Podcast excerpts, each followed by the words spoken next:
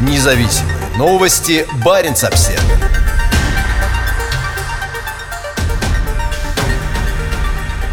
Российский военный сухогруз, нарушивший правила плавания в Арктике, вырвался из ледового плена. После трех недель в ледовом плену «Спарта-3» вышла на открытую воду. У военного транспортного судна не было разрешения на плавание в этом районе. Судно «Спарта-3» застряло в Енисейском заливе 13 декабря, возвращаясь из Дудинки в Архангельск. Несмотря на помощь ледокольного буксира «Кигариак», сухогруз не смог вырваться из ледового плена. На освобождение судну понадобилось более трех недель. По состоянию на 6 января «Спарта-3» направлялась в сторону Карских ворот, южной оконечности архипелага Новая Земля. Ее сопровождает ледокол «Адмирал Макаров». В районе также находится аварийно-спасательное судно «Спасатель Карев». В районе наблюдаются легкие льды. Судя по картам Российского арктического и антарктического научно-исследовательского института, в Баренцевом море суда ждет полностью открытая вода. Собственником и оператором «Спарты-3» является Рособоронлогистика, военная транспортная компания, занимающаяся доставкой грузов и техники в российские военные гарнизоны и города. Ситуация на борту была напряженной, поскольку запасы топлива и воды на судне значительно сократились, а экипажу пришлось бороться с обледенением. У судна не было необходимых разрешений на плавание в этом районе. По информации администрации Северного морского пути, «Спарта-3» могла осуществлять плавание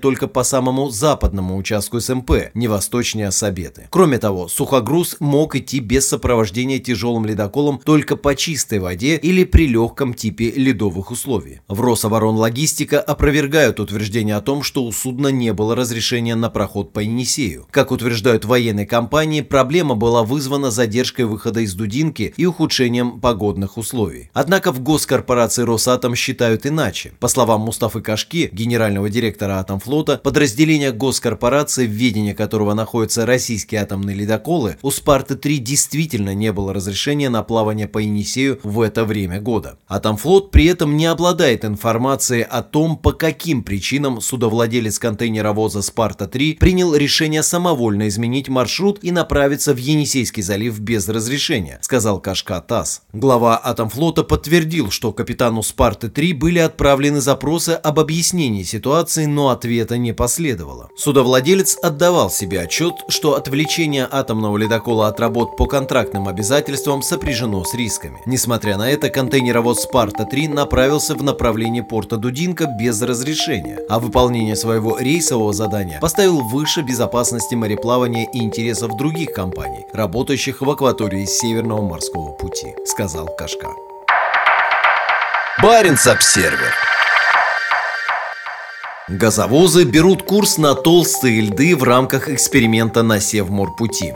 Газовоз Крестов де Маржери идет на восток в сторону Китая, а Николай Зубов вошел в Берингов пролив, идя в противоположном направлении. Это первая подобная операция в середине зимы. Пути двух торговых судов пересекутся на одном из самых сложных ледовых участков Арктического морского пути. Об этих планах уже давно и неоднократно говорили те, кто занимаются развитием российской Арктики. 5 января Кристоф де Маржери отправился с СПГ-терминала в Сабете в восточном направлении, взяв курс на китайский порт Далянь. 11 днями ранее из Даляня в Сабету вышел Николай Зубов. Ожидается, что первый прибудет в Китай 26 января, второй же должен прийти в Сабету 16. Еще никогда два торговых судна не совершали подобных параллельных рейсов по Севморпути в это время года. Оба идут без поддержки ледоколов. Эта операция является частью серии экспериментальных перевозок на далеком ледовом морском пути. В июле прошлого года председатель правления судоходной компании Совкомфлот Сергей Франк заявил, что газовозы ледового класса пройдут по СМП в январе-феврале. По словам Франка, эксперимент проводится в сотрудничестве с производителем природного газа Новотеком и госкорпорацией Росатом. Это одна из попыток показать, что маршрут можно использовать и в зимнее время. По словам судовладельцев, в ближайшее время по СМП можно можно будет ходить до 10 месяцев в году. В мае 2020 года Совкомфлот отправил принадлежащий ему Крестов де Маржери по маршруту рекордно рано, более чем на месяц раньше предыдущего рекорда. В январе 2019 года весь восточный участок Севморпути прошли танкер для газового конденсата Борис Соколов и газовоз проекта Ямал-СПГ Борис Давыдов. Оба судна прошли с востока на запад без сопровождения ледоколов. В январе 2018 года аналогичный рейс совершил газовоз Эдуард Толь. Танкер Танкеры для перевозки природного газа являются частью флота из 15 судов, обслуживающих проект Ямал-СПГ. Они способны перевозить до 70 тысяч тонн сжиженного природного газа. Всем им присвоен ледовый класс АРК-7, позволяющий самостоятельно преодолевать льды толщиной до 2,1 метра. Без этих газовозов был бы невозможен резкий рост перевозок в российской Арктике. В 2020 году по Северному морскому пути было перевезено более 32 миллионов тонн грузов. В 2019 году грузопоток по маршруту составит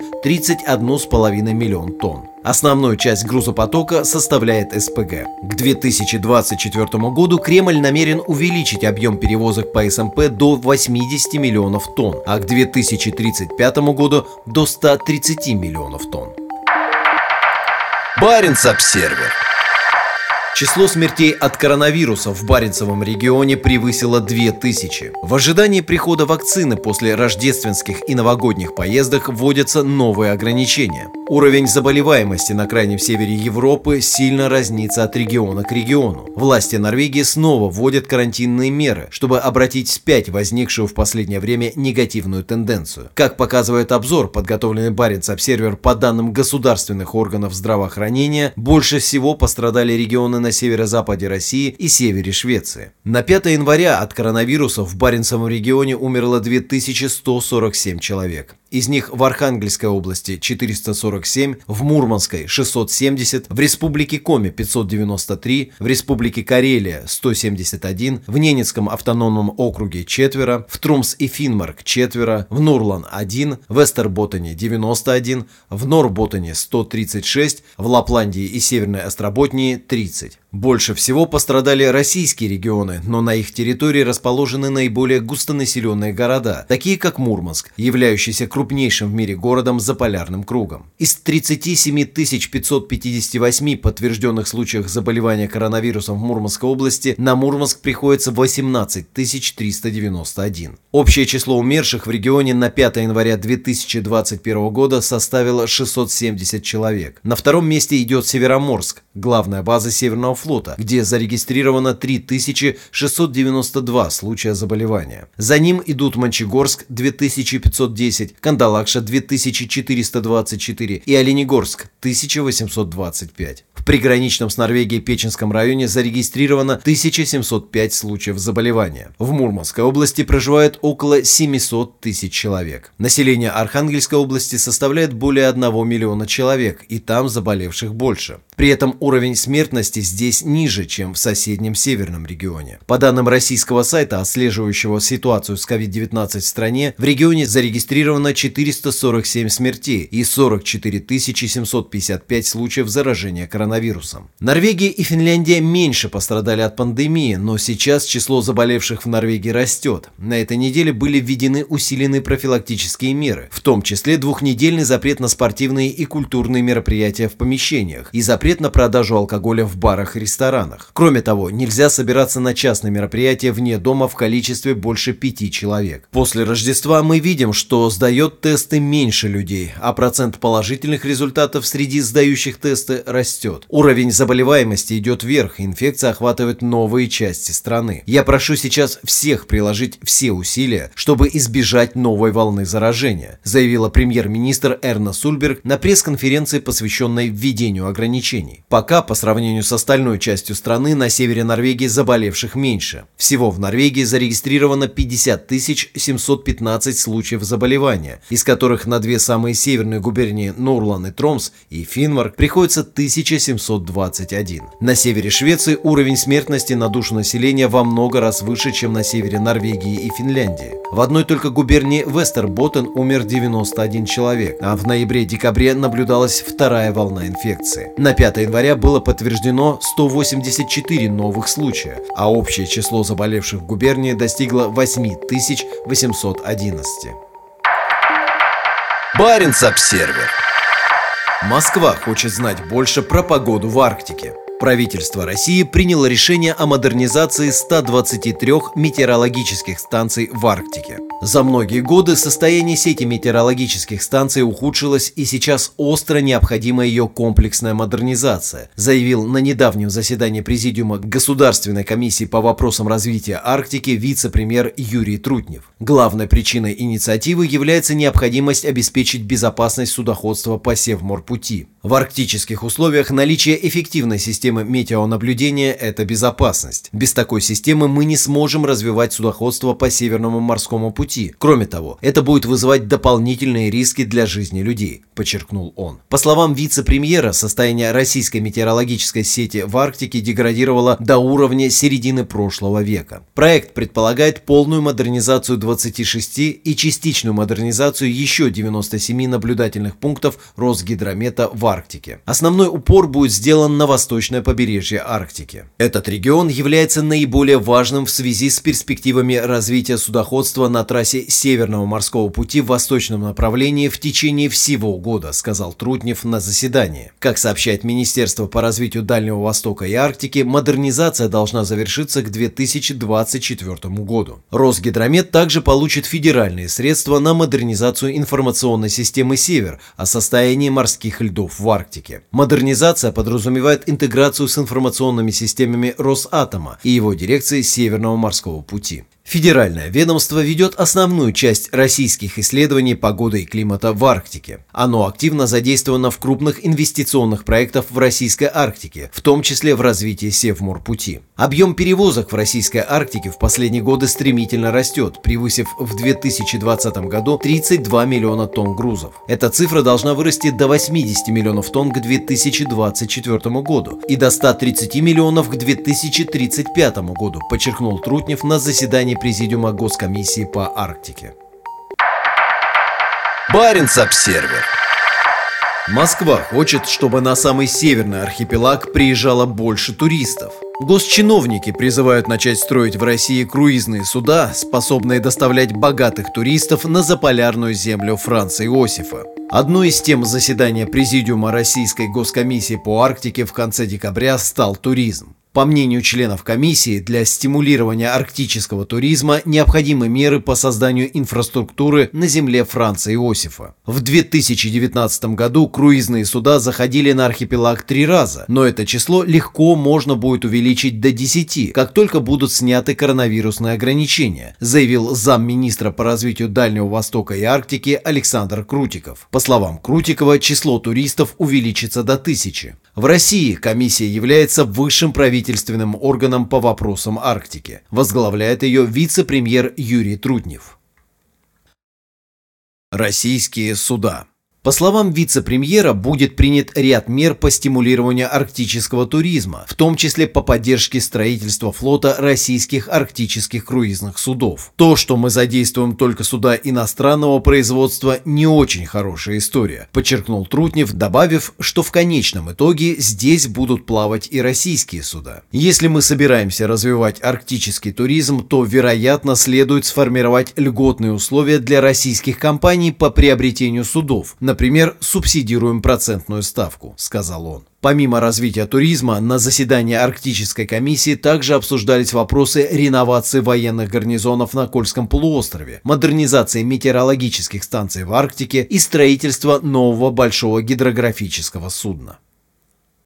Арктика в приоритете. Разработкой новых круизных судов уже занимается принадлежащая государству Объединенная судостроительная корпорация ОСК. На совещании в одном из комитетов Госдумы в июле 2019 года руководитель ОСК Алексей Рахманов подчеркнул перспективность туризма. Он сказал, что не сомневается в перспективности и значимости темы арктических круизов для нашей страны. Уверен, что найдутся и заказчики судов для подобных круизов. Арктический туризм, в том числе создание российского флота круизных судов, также является одним из элементов новой российской арктической стратегии.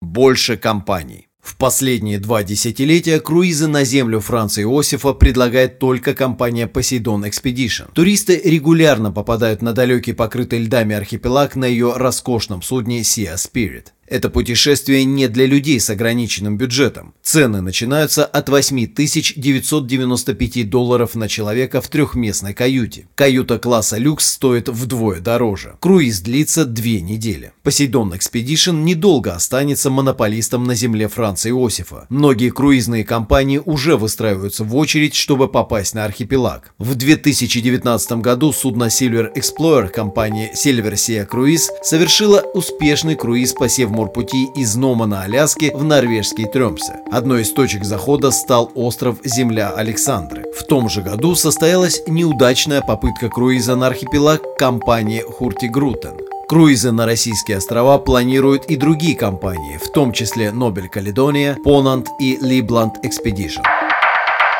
Баренц-Обсервер Добыча нефти и газа в России в 2020 году резко упала, но строительство новой арктической морской платформы идет полным ходом. Сотни рабочих на заводах в Северодвинске днем и ночью заняты строительством второй российской ледостойкой платформы для вод Арктики. Как сообщает интернет-издание «Лента», в 2020 году добыча нефти снизилась на 8,6%, а газа на 6,2%. Для России это первое падение добычи нефти с 2008 года. Снижение частично объясняется прошлогодним соглашением с ОПЕК о сокращении добычи из-за снижения спроса в мире, который серьезно пострадал от пандемии. Падение добычи нефти в 2020 году произошло после двух лет рекордных показателей добычи в постсоветской истории страны. В декабре во вторник Россия заключила новое соглашение с ОПЕК о небольшом увеличении добычи нефти, но по-прежнему остается высокая неопределенность в отношении спроса на газ в Европе, особенно в долгосрочной перспективе, так как к 2030 году Европейский Союз поставил цель резко увеличить производство энергии из экологически чистых источников. Несмотря на это, в российской Арктике полным ходом идет разработка новых дорогостоящих месторождений природного газа. В их числе месторождение Каменномысское море в Обской губе к востоку от полуострова Ямал в Сибири. На заводе «Звездочка», который обычно занимается ремонтом атомных подводных лодок российского ВМФ, заявили, что в ближайшем будущем число рабочих, занятых на строительстве, увеличится с нынешних 240 до 400.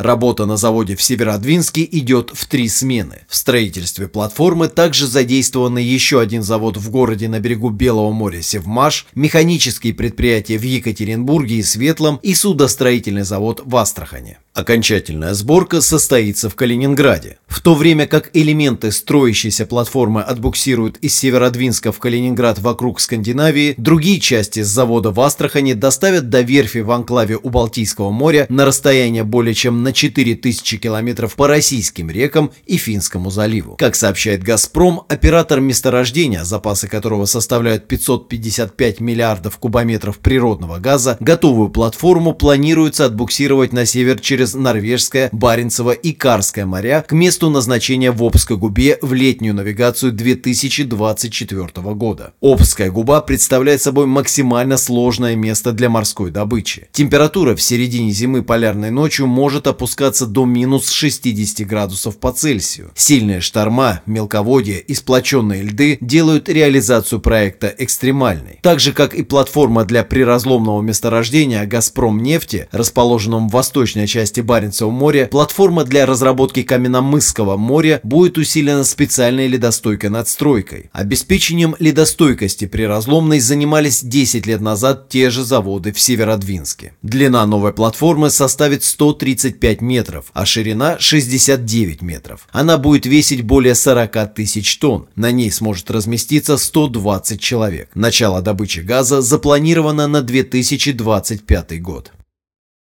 Экосистема под ударом. Масштабная разработка в далеком заливе окажет серьезное воздействие на уязвимые местные экосистемы. Ученые предупреждают, что продолжение масштабных дноуглубительных работ для обеспечения прохода более крупных судов может привести к уничтожению редких местных видов рыб.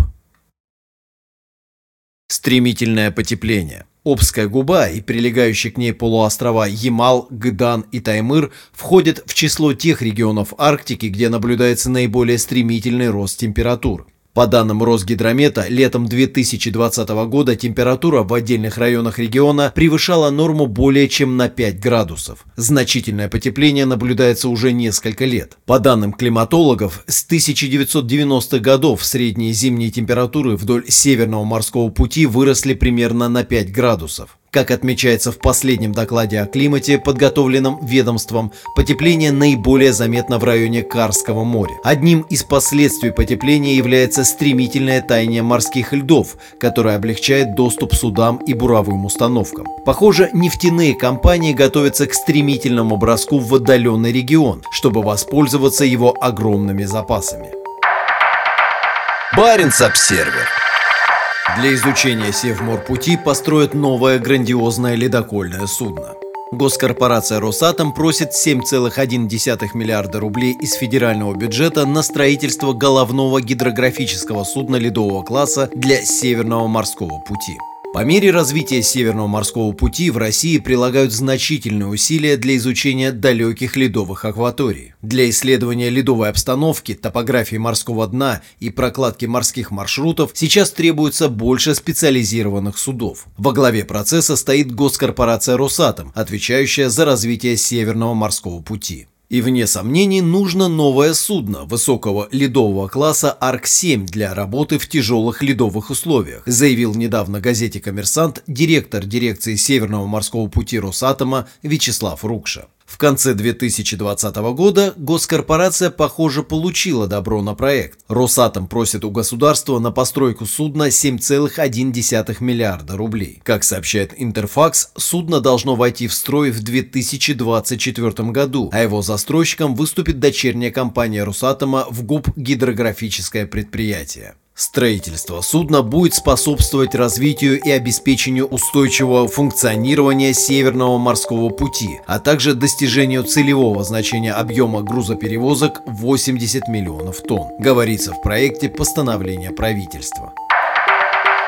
Баренц-Обсервер Опрос. Экономический оптимизм россиян находится на самом низком уровне за последние два десятилетия. По опросу Gallup International, результаты которого в среду озвучило издание РБК, индекс экономической надежды жителей России на 2021 год упал до минимума за последние два десятилетия. Опрос проводился в год, в течение которого доходы россиян упали, а пандемия коронавируса и сокращение мирового спроса на нефть нанесли двойной удар по национальной экономике. Опрос показал, что только 6% опрошенных ожидают в 2021 году процветания, а 47% ждут экономических трудностей. Как пишет РБК, падение индекса экономической надежды Галап до минус 41% пункта соответствует 1998 году, когда в России случился финансовый кризис. По словам издания, в этом году индексу не хватило 2% пунктов до рекорда 2013 года, когда он опустился до минус 43% пунктов. Пессимизм россиян в отношении 2021 года сравним со средними показателями по всему миру. 25% респондентов ГАЛАП ожидают в этом году экономического процветания, а 46% проблем. 40% опрошенных в России заявили, что не ожидают никаких экономических изменений в 2021 году по сравнению с 24% в среднем по миру. Затруднились ответить 8%, в среднем по миру таких оказалось 6%. В вопросе под названием «Надежда, экономический оптимизм и счастье», прошедшем в ноябре-декабре 2020 года, приняли участие 38 709 человек из 41 страны, включая Россию. Баренц-Обсервер Число пересечений границы упало до 25-летнего минимума. Неудивительно, что в год пандемии число пересечений российско-норвежской границы сократилось на 77%. Все началось с 16% роста в январе, когда границу между Норвегией и Россией через пункт пропуска Стурскук-Борисоглебск пересекло 21 880 человек. Затем наступил февраль, когда поток по сравнению с февралем 2019 года вырос почти на 25% до 21 753 человек. Тревога в связи с возможным распространением COVID-19 на севере прозвучала в начале марта, когда губернатор Мурманской области Андрей Чибис призвал жителей региона воздержаться от поездок в соседние страны – Норвегию и Финляндию. Спустя несколько дней Норвегия ввела карантин, и с тех пор поток на границе резко сократился. В основном это водители грузовиков и экипажи российских рыболовных судов, стоящих в Киркинессе или других портах севера Норвегии. За 10 месяцев с марта по декабрь границу пересекли всего 17 525 человек, в результате чего на конец года поток сократился до рекордно низкого уровня – 61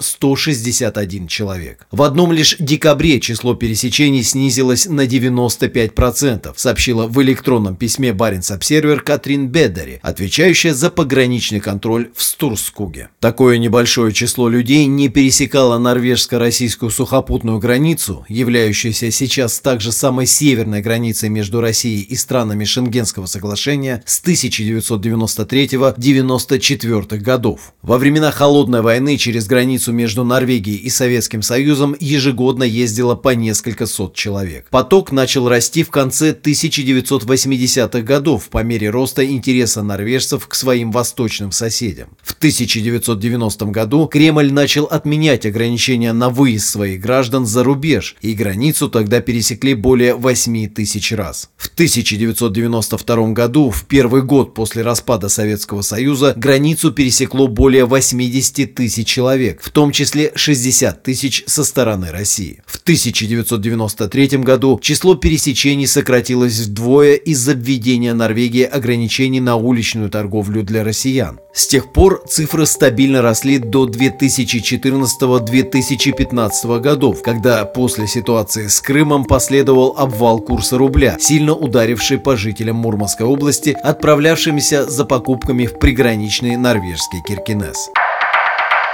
Баренц-Обсервер.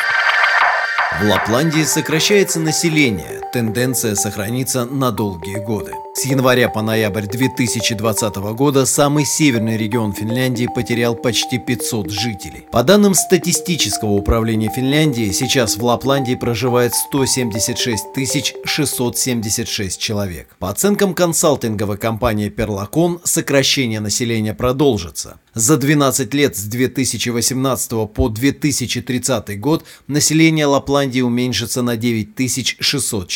Об исследовании пишет региональная газета Лапинканса. Сокращение населения носит общий характер, но оно более значительно в деревнях и сельской местности. При этом крупнейший город региона продолжает расти. За 10 месяцев население Раваньеми увеличилось на 478 человек, превысив обычный показатель роста, составляющий за последние 10 лет около 300 человек в год. Сейчас в Раваньеме 63 548 жителей. Судя по демографической структуре, самая большая возрастная группа – это 15-24 года, что объясняется наличием в городе образовательных учреждений, в частности Лапландского университета. Рост также зарегистрирован в муниципалитете Колори, где стало больше жителей горнолыжного курорта Юляс. С января по ноябрь население здесь увеличилось на 68 человек. В целом в Лапландии наблюдается та же тенденция, что и в большинстве других отдаленных северных регионах. Молодежь уезжает. По данным статистики, среди уезжающих из региона на первом месте идут люди в возрасте 17-28 лет. При этом они же возглавляют список переезжающих в регион. Например, половина студентов, расположенного в Раваниеме Лапландского университета, из других регионов Финляндии или из-за границы.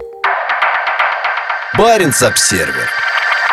У американских морпехов на севере Норвегии вспышка коронавируса. Этой зимой в учениях Joint Viking в заполярном Сетермуэне примут участие 3000 солдат НАТО, в том числе более тысячи американских морских пехотинцев. По сообщению местной газеты New York Times, по состоянию на воскресенье COVID-19 подтвердился у 45 военнослужащих. Все прибывающие на север Норвегии военнослужащие проходят тестирование и помещаются в карантин. Как пишет газета VG, муниципальные органы здравоохранения в Барду и Мальсельве, где расположены лагеря военных, сообщают, что инфекция обнаружена у 41 американского морпеха и 4 британских солдат. Пока военные лагеря в Трумсе, где 28 февраля начнутся зимние учения Joint Viking 2021, прибыло около 1300 из 3000 военнослужащих из Нидерландов, Великобритании и США. Вместе с 7 тысячами норвежских солдат военные НАТО будут до 20 марта отрабатывать действия в условиях Арктики. Американские морпехи прибыли с базы Camp Legend, расположенной в Джексонвилле в Северной Каролине. Штат серьезно пострадал от пандемии. В воскресенье там третий день подряд было зарегистрировано более 10 тысяч новых случаев заболевания коронавирусом, 11 581. По данным штаба Северной Каролины по борьбе с COVID-19,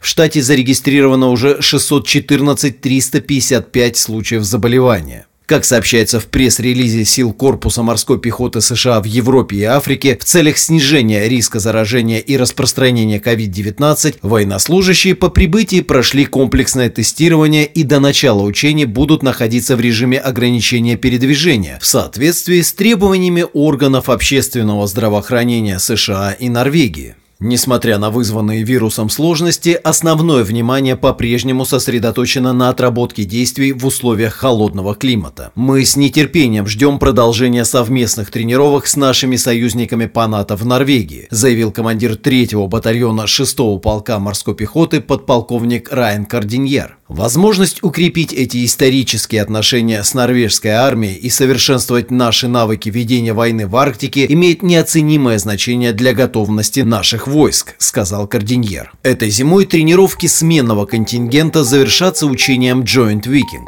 В корпусе морской пехоты подчеркивают, что принимают строгие меры по снижению риска передачи ковид от американских военных норвежским военнослужащим или местному населению. По заявлению корпуса морской пехоты, для обеспечения безопасности подготовка и развертывание войск будут осуществляться в тесном сотрудничестве с норвежскими органами здравоохранения. Баренц-Обсервер Норвегия делает шаг к низкоуглеродному обществу. Страна-производитель нефти представила амбициозный план зеленого роста и сокращения выбросов. В стратегическом документе, представленном в прошлую пятницу премьер-министром Эрной Сульцберг и ее правоцентристским правительством, намечен путь к низкоуглеродной экономике. Это поможет нам достичь наших плановых показателей в области климата на 2030 год, подчеркнула премьер-министр на представлении плана. Мы сократим выбросы и увеличим удаление СО2 так, чтобы это вело к преобразованию Норвегии и способствовало зеленому росту, сказала Сульсберг. Она призвала промышленный сектор стать более экологичным, умным и инновационным. План предусматривает рост налога на выбросы парниковых газов, различные меры регулирования, а также финансовую поддержку разработки новых технологий. Правительство также будет включать требования, связанные с климатом, в процесс государственных закупок. Ставка налога на выбросы углерода будет постепенно увеличена с нынешних примерно 590 до 2000 норвежских крон за тонну выбросов в пересчете на СО2. С 2022 года государственные органы всех уровней будут обязаны закупать автомобили только с нулевым уровнем выбросов, а с 2025 года это требование будет распространено и на городские автобусы. Паромы и высокоскоростные пассажирские суда будут должны применять технологические решения с низким или нулевым уровнем выбросов. План действий в области климата должен привести к 2030 году к 40% сокращению выбросов вне рамок Европейской системы торговли квотами на выбросы СТВ. Сокращения будут производиться внутри страны, подчеркнул министр климата и окружающей среды Свейнунг Ротеватен. В СТВ не включены выбросы транспортного сектора, обращения с отходами, сельского хозяйства и строительства. На их долю приходится около половины всех выбросов Норвегии. Отставание от ЕС. Планируемое сокращение выбросов, хоть и довольно значительное, все же окажется меньше, чем у ряда других стран, в том числе Европейского Союза, где за тот же период выбросы сократятся на 55%. Несколько оппозиционных партий выступили с критикой правительства за недостаточную амбициозность планов. Среди них рабочая партия, в которой утверждают, что Норвегия должна сократить выбросы на 55% по всей экономике, как это планирует сделать ЕС, пишет газета «Виджи». О дополнительных сокращениях, которые правительство должно было включить в план, говорят и экологические организации. План по климату – это хорошая отправная точка, но они не пошли достаточно далеко, чтобы назвать это победой для окружающей среды, заявила лидер движения «Природа и молодежь» Терриси Хуксмир Войя. Она призывает к принятию более жестких мер в области энергосбережения, а также к сокращению авиаперелетов и перевозок грузовым автотранспортом.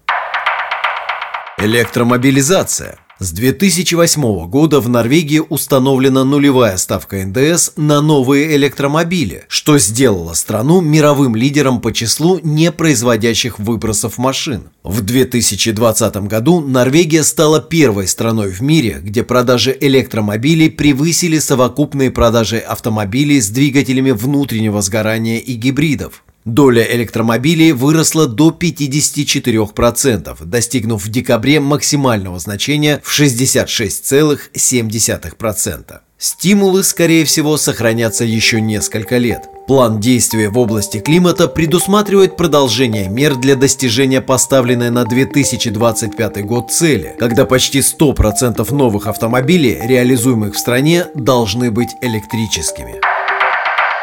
Баренц-Обсервер на одном из крупнейших загрязнителей Мурманска установлен самый высокий термометр в мире. В январе этого года в арктической столице России морозно, и теперь, благодаря 65-метровому термометру, установленному на дымовой трубе на ТЭЦ, это будет хорошо видно жителям города. У собственников того, что позиционируется в качестве самого высокого термометра в мире в калифорнийском Бейкере, теперь может возникнуть проблема. Если верить их сайту worldstylethermometer.com, высота башни, установленная недалеко от долины смерти, составляет 134 фута или 41 метр. Высота же мурманского термометра, который впервые зажегся на этой неделе, составляет 65 метров, а установлен он на дымовой трубе высотой 150 метров. В отличие от термометра в Бейкере, одном из самых жарких мест на планете, термометр в Мурманске, скорее всего, будет показывать температуры с другого конца шкалы. В эти выходные температура опускалась до минус 20 градусов. Как утверждают на Мурманской ТЭЦ, температуру можно увидеть с расстояния 3 километра. ТЭЦ – одно из трех мурманских предприятий, обеспечивающих город теплом и горячей водой. Котлы работают на мазуте, тяжелом низкокачественном топливе, выделяющем рекордно высокие объемы углекислого газа, диоксида серы и азота, дурной запах которых в холодную погоду при слабом ветре распространяется по всему Мурманску. Были предложения перевести мазутные ТЭЦ, печально известные в качестве крупных загрязнителей воздуха, на газ, но пока особого прогресса не видно. Светодиодные светильники отображают текущую температуру. Они будут хорошо видны как полярной ночью посреди зимы, так и во время полярного дня. Цвет свечения может меняться с красного на синий и наоборот, в зависимости от температуры. В последние годы в российской Арктике, как и в других приполярных регионах, исключительно тепло. Как Баренц-Обсервер сообщал, перед Рождеством в арктической части Сибири были зафиксированы температуры, превышавшие норму более чем на 20 градусов. В начале декабря температура на арктическом побережье России долгое время превышала норму на 10-15 градусов, а в ноябре температурная аномалия в регионе составила 12 градусов. Баренц-Обсервер Продажи электромобилей на севере Норвегии бьют рекорды. Покупатели больше не боятся проблем зимой. Мы далеко продвинулись на пути к той цели, что благодаря выбору новых моделей и инфраструктуре для зарядки электромобиль должен стать естественным выбором для каждого, говорит Снурис Летволд из Норвежской ассоциации владельцев электромобилей. Сегодня утром минус 13, и команда водителей из ассоциации готовится к поездке на 1400 километров из Киркинеса в Тремсе через отдаленные города на побережье Баренцева моря. С целью показать разнообразие выборов в 2021 году в ряд выстроились пять новых электромобилей. Это Citroën C4, Volkswagen ID3, Polestar 2, BMW X3 и Porsche Taycan. Когда что-то работает в январе на севере Норвегии, оно работает везде, говорит один из участников тестового и рекламного пробега по Финмарку и Трумсу на 70-й параллели с Нюри Слетволд. Это просто потрясающе, говорит Слетволд о последних данных продаж. В декабре 2020 года на электромобили пришлось 49,5% всех новых машин, проданных в губернии Трумс и Финмарк. 2020 год войдет в историю тем, что Норвегия стала первой в мире страной, где число проданных электромобилей превзошло общее число проданных машин с двигателями внутреннего сгорания и гибридов. Доля электромобилей выросла до 54%.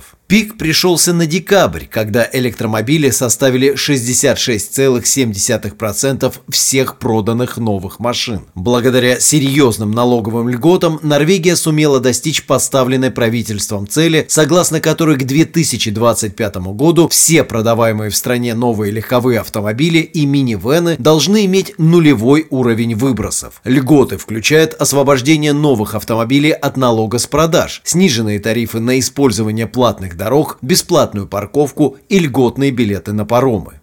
После публикации статистики за 2020 год министр климата и окружающей среды Свейнвок Роттеваттен написал в Твиттере «Меры по достижению продаж автомобилей с нулевым выбросом работают». На прошлой неделе правительство опубликовало новую национальную стратегию в области климата, направленную на сокращение выбросов парниковых газов минимум на 40% к 2030 году. Одним из пунктов стратегии является требование госсектору с 2020 2022 года закупать легковые автомобили только с нулевым уровнем выбросов. При этом пока северные регионы Норвегии отставали от остальной части страны. В основном это было вызвано большими расстояниями, холодной погодой и отсутствием зарядных устройств на дорогах. По словам Снури Слетволда, это больше не должно быть проблемой. Зарядная инфраструктура имеет решающее значение в регионах, где холодно и большие расстояния. Вскоре на территории Трумса и Финмарка будут работать все 25 станций быстрой зарядки, говорит он.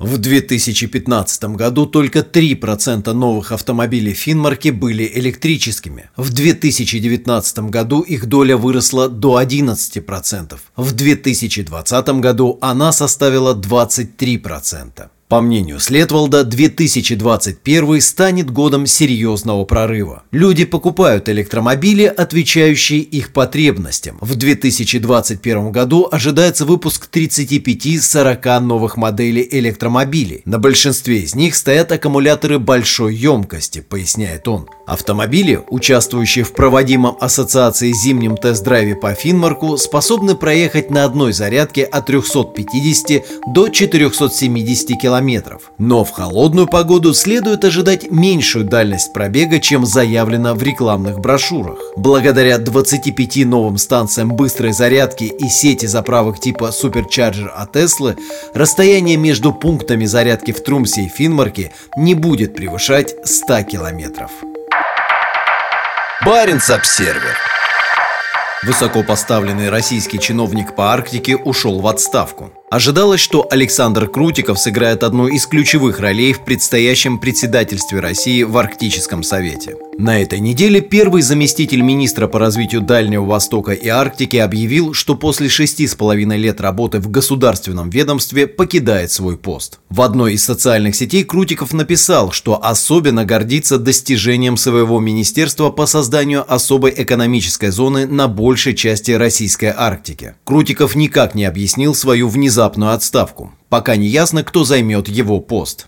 Буквально несколько дней назад первый заместитель министра принимал участие в заседании Президиума Госкомиссии по Арктике, на котором вице-премьер Юрий Трутнев обозначил ряд новых приоритетов государства. Крутиков отвечал за Арктику с начала 2019 года, когда Министерству по развитию Дальнего Востока были добавлены полномочия по Арктике. В последние годы Крутиков тесно работал со своим начальником, министром Александром Козловым. В ноябре 2020 года Козлова перевели в Минприроды, а новым министром был назначен Алексей Чекунов. Министерство по развитию Дальнего Востока и Арктики курирует вице-премьер Юрий Трутнев. Предполагалось, что Крутиков сыграет одну из ключевых ролей в период российского председательства в Арктическом совете, которое перейдет от Исландии к России в мае этого года. Баренц-Обсервер. В 2021 году на Севмаше заложат еще два Борея А. Девятая и десятая стратегические подводные лодки проекта будут называться Дмитрий Донской и князь Потемкин. За несколько недель до истечения срока договора СНВ-3 между США и Россией генеральный директор Северодвинского завода Севмаш Михаил Будниченко заявил, что завод построит еще две стратегических подводных лодки. В интервью корпоративному журналу «Завод» Будниченко сказал, что строительство начнется в 2021 году. Имена Дмитрий Донской и князь Потемкин хорошо известны из истории российского флота. Потемкин – броненосец российского императорского флота, ставший широко известным после восстания экипажа против офицеров во время революции 1905 года. Имя же Дмитрия Донского носит последняя оставшаяся в строю подводная лодка проекта 941 «Акула». Скорее всего, нынешний Дмитрий Донской будет выведен из эксплуатации до того, как одноименный Борей А войдет в состав флота в 2026 году. На вооружении новых подлодок будут стоять по 16 баллистических ракет «Булава», что добавит мощи военно-морскому компоненту российского ядерного сдерживания. Сейчас в эксплуатации находятся 4 «Борея», по 2 на Северном и Тихоокеанском флотах. Еще четыре находятся на разных стадиях строительства на Севмаше. Ожидается, что они будут переданы флоту в 2021-2023 годах. По оценкам, строительство 9 и 10 Бореев займет 6-7 лет. Все стратегические подлодки Северного флота базируются в Гаджиево на Кольском полуострове. Баренц-Обсервер в Лонг-Ире закроют угольную ТЭЦ. Пока не ясно, что придет ей на замену, но в правительстве уверяют, что техническое решение будет более благоприятным для климата. ТЭЦ в Лонгире – единственное энергетическое предприятие Норвегии, работающее на угле. Вместе с угольной электростанцией в российском поселке Баренцбург на Шпицбергене она также является самой северной в мире. Сейчас в правительстве разрабатывается новый план энергообеспечения Лонгира, который будет внесен в государственный бюджет на 2022 год. В последние годы было проведено много работы по оценке возможных вариантов энергообеспечения. Этой осенью мы сделали важные шаги вперед в попытках найти новое решение для Лонгира, заявила министр нефти и энергетики Тина Брю. Как подчеркивает министр, основными факторами при поиске будущего источника энергии являются экологичность и надежность эффективность энергообеспечения. Новое энергетическое решение может быть реализовано через 2-5 лет, сказала Брю, пообещав предоставить подробности в течение этого года, когда план энергоснабжения будет готов. В заявлении министерства говорится о возможном использовании природного газа или биотоплива в виде пеллетов в сочетании с постепенным внедрением дополнительных источников возобновляемой энергии. В правительстве четко дают понять, что в долгосрочной перспективе возобновляемые источники энергии должны составлять в энергоснабжении Лонгира максимально возможную долю. Прекращение работы угольной электростанции, скорее всего, приведет к закрытию и последней норвежской угольной шахты. Расположенная в нескольких километрах к востоку от Лонгира шахта номер 7 этим летом попала в заголовки новостей. Там были вынуждены остановить добычу, поскольку из-за рекордной жары ее начали заливать талые воды расположенного на дне ледника. Экологи давно критикуют Норвегию за добычу угля и эксплуатацию угольной электростанции на Шпицбергене на фоне климатического кризиса и потепления в Арктике. Перед Рождеством муниципальный совет Лонгира принял решение вложить 40 миллионов крон в огромный аккумуляторный блок для обеспечения безопасности электроснабжения. Как пишет газета Technics Юкиблад, аккумуляторный блок на 5 мегаватт станет крупнейшим в Норвегии. Его задача обеспечить город электроэнергией в случае аварийного отключения местной электростанции электростанции по техническим причинам. Он способен работать при температуре до минус 30 градусов Цельсия, а его заряда хватит примерно на час работы. В Лонг-Ире проживает около 2400 человек. Город назван в честь своего основателя Джона Монро Лонгера, чья компания Arctic Coal Company начала здесь добычу угля в 1906 году. В 1916 году добыча перешла под контроль норвежцев. Уголь был основной деятельностью Норвегии на Шпицбергене до 90-х годов годов прошлого века, когда здесь начали развиваться и расти туризм и наука.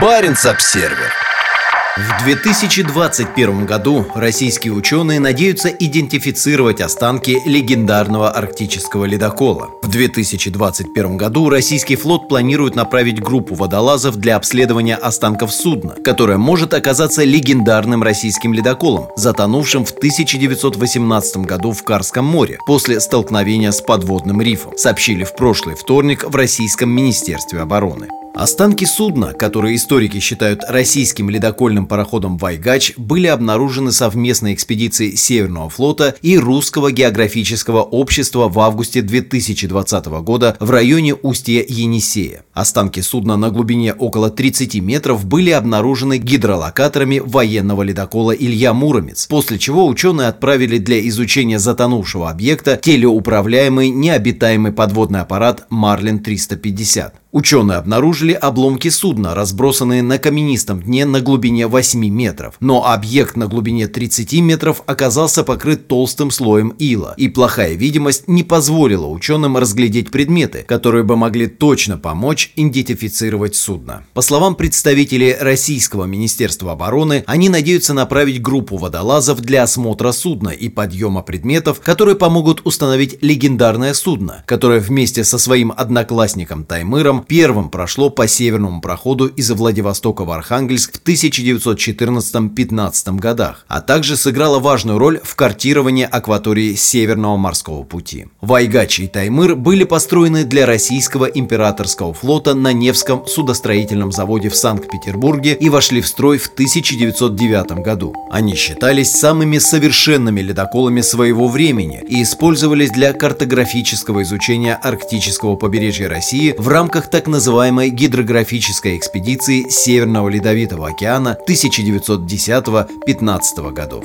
Во время плавания в 1913 году экипаж ледокола открыл архипелаг Северная Земля. Баренц-Обсервер План перевозок по СМП перевыполнен. В 2020 году по российскому арктическому маршруту было перевезено почти 33 миллиона тонн грузов. Как заявляют в Росатоме, это на 4 миллиона тонн больше запланированного.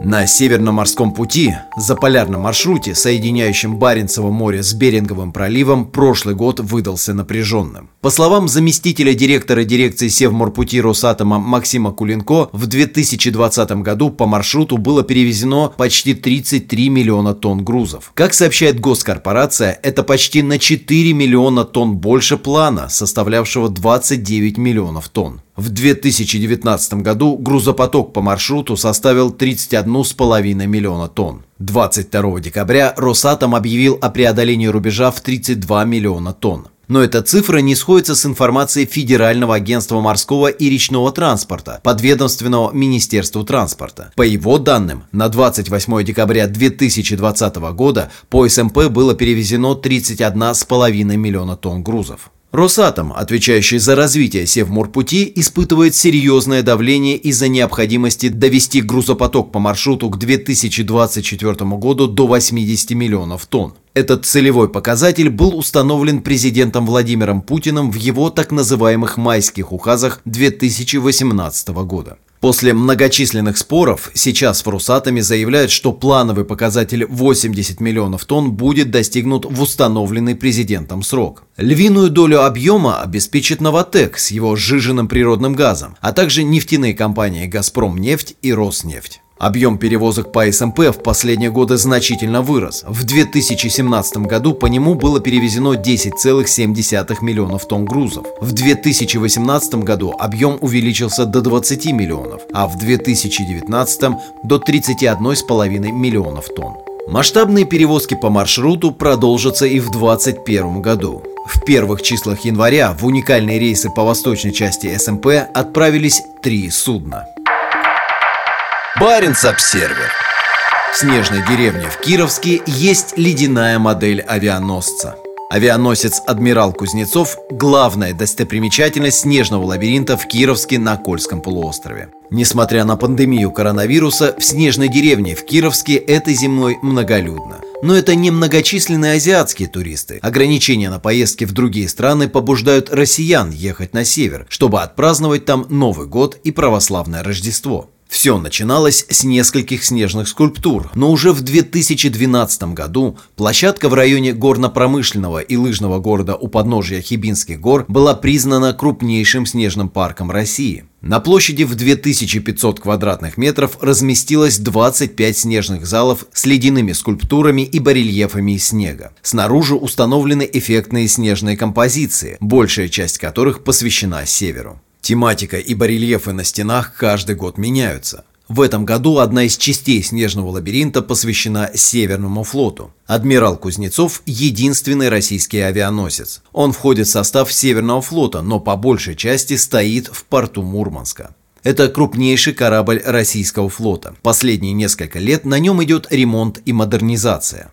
На барельефах изображены две атомные подводные лодки – атомный крейсер «Петр Великий» и ракетный крейсер проекта 1164 «Атлант». Кировская снежная деревня – не первое место, где выставляется авианосец изо льда. В 2018 году на международной выставке снежных скульптур в Шэньяне была построена гораздо более крупная модель китайского авианосца Ляонина. Он был заложен в 1985 году для советского ВМФ под названием «Рига», но с распадом Советского Союза строительство прекратилось. В 1998 году Украина продала корпус корабля Китаю. Впоследствии его перестроили для ВМС Народно-освободительной армии Китая. Этой зимой в парке Сталина в Харбине, недалеко от китайско-российской границы, из снега построили еще более крупную модель Ляонина. Скульптура длиной 50 и шириной 10 метров с создана для Харбинского международного фестиваля льда и снега, где также выставлены снежные модели и других китайских военных кораблей.